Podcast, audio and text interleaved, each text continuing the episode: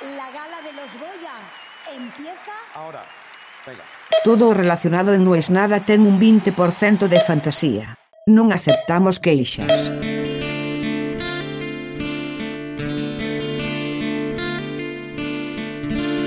El medio es el masaje. Se llamaba una casa de medios a la que yo iba.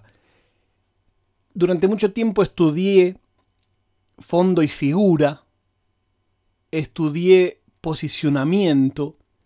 Claro, yo estudié publicidad en una época donde no existía casi ninguna de las maneras de hacer publicidad que existe hoy. Tuve que dejar la carrera porque había un momento en el que empecé a trabajar en televisión en el que me tocaba cursar producción de televisión. Y esa materia solo se daba a la noche. Y el programa en el que yo empecé a trabajar en televisión, que era Torrantes, se hacía a la noche. Y entonces en un momento dije, pará, ¿dónde voy a aprender más de producción de televisión? ¿En esta clase teórica o trabajando de esto? La elección era un poco obvia. La elección era un poco obvia. Y así fue como que nunca me recibí. Ahora, entre medio, me enteré, que tampoco existía cuando yo estudiaba, que hay un título intermedio. Entonces quizás me gustaría tener ese título intermedio. ¿Para qué? Bueno, es curioso, porque yo me pasé la vida diciendo que el título no sirve de nada, porque claro, en publicidad, incluso si crees en periodismo, no es lo mismo que un médico que necesita una matrícula o un abogado que necesita una matrícula. En estos trabajos lo importante es que lo sepas hacer y que estés formado. Pero la formación no es solamente formación formal. A mí me interesa más que un tipo que me va a contar las noticias tenga algo de calle a que se haya pasado toda su vida en una biblioteca. Claro, si sos de esos que dicen yo tengo un libro, no necesito más, por ahí no me gusta escucharte. Hoy pensaba respecto de esto de las formas en que cómo pensamos moldea qué pensamos. Como vos ordenás tus ideas, limita y condiciona tus ideas y no al revés. Vivimos en un mundo, y sobre todo los que nos creemos creativos, donde la idea es como el rey. No, lo único importante es tener ideas, yo tengo ideas. Sí, pará, vos tenés ideas, pero si no sabés esas ideas, cómo organizarlas, cómo catalogarlas, no valen de nada. Es horrible entenderlo, es horrible aceptarlo. Alguna vez, cuando quise hacer un juicio por plagio, me contó un amigo, Fernando Abdala, que sabe mucho de la tele, que en ese entonces, no sé si hoy habrá cambiado, en toda la historia jurídica de la Argentina no había un juicio por plagio ganado. ¿Te gusta? Y ni hablar si vos querés litigar Guillermito de Banfield contra un grupo internacional. Ni hablemos de ese tema, ¿no?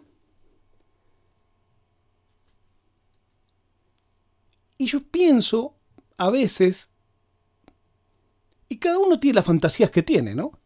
Y en mi caso, hace años, muchos años, que pienso en términos de entrega de premios. ¿Qué quiere decir esto? Siempre estoy pensando qué diría si hoy me entregan un premio. ¿Por qué tengo esa fantasía? No lo sé. Pero yo cierro los ojos y me veo en el escenario y es un juego que hago pero te diría casi a diario. O sea, no entiendo ni por qué hago el juego este a diario, pero lo hago. Digo, bueno, para, ¿y a quién le agradecería? ¿Y en qué orden?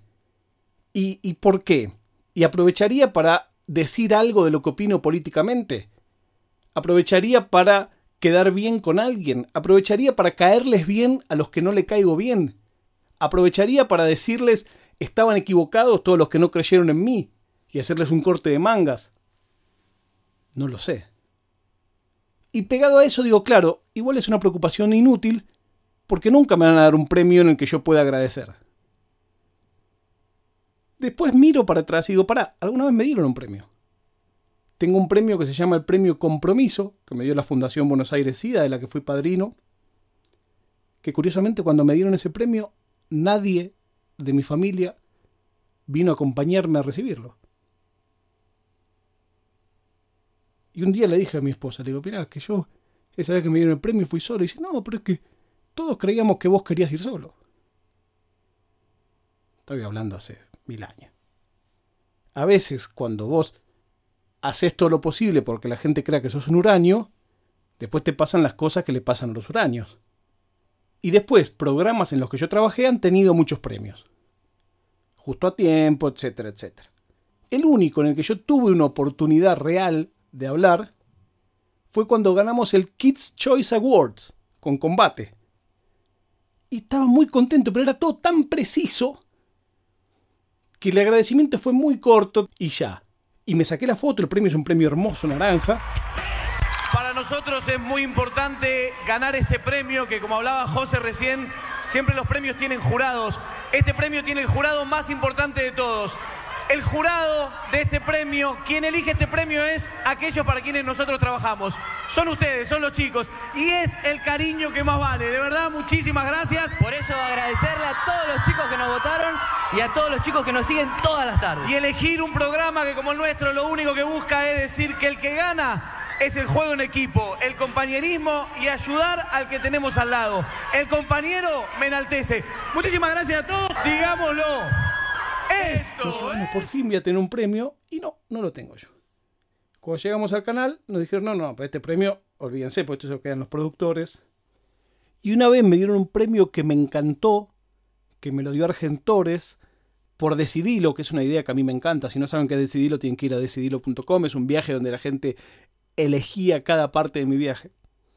Y me gustó mucho que me premien esa idea, que después me la quisieron afanar en la tele, por otra parte porque es una idea de la que yo estoy muy orgulloso.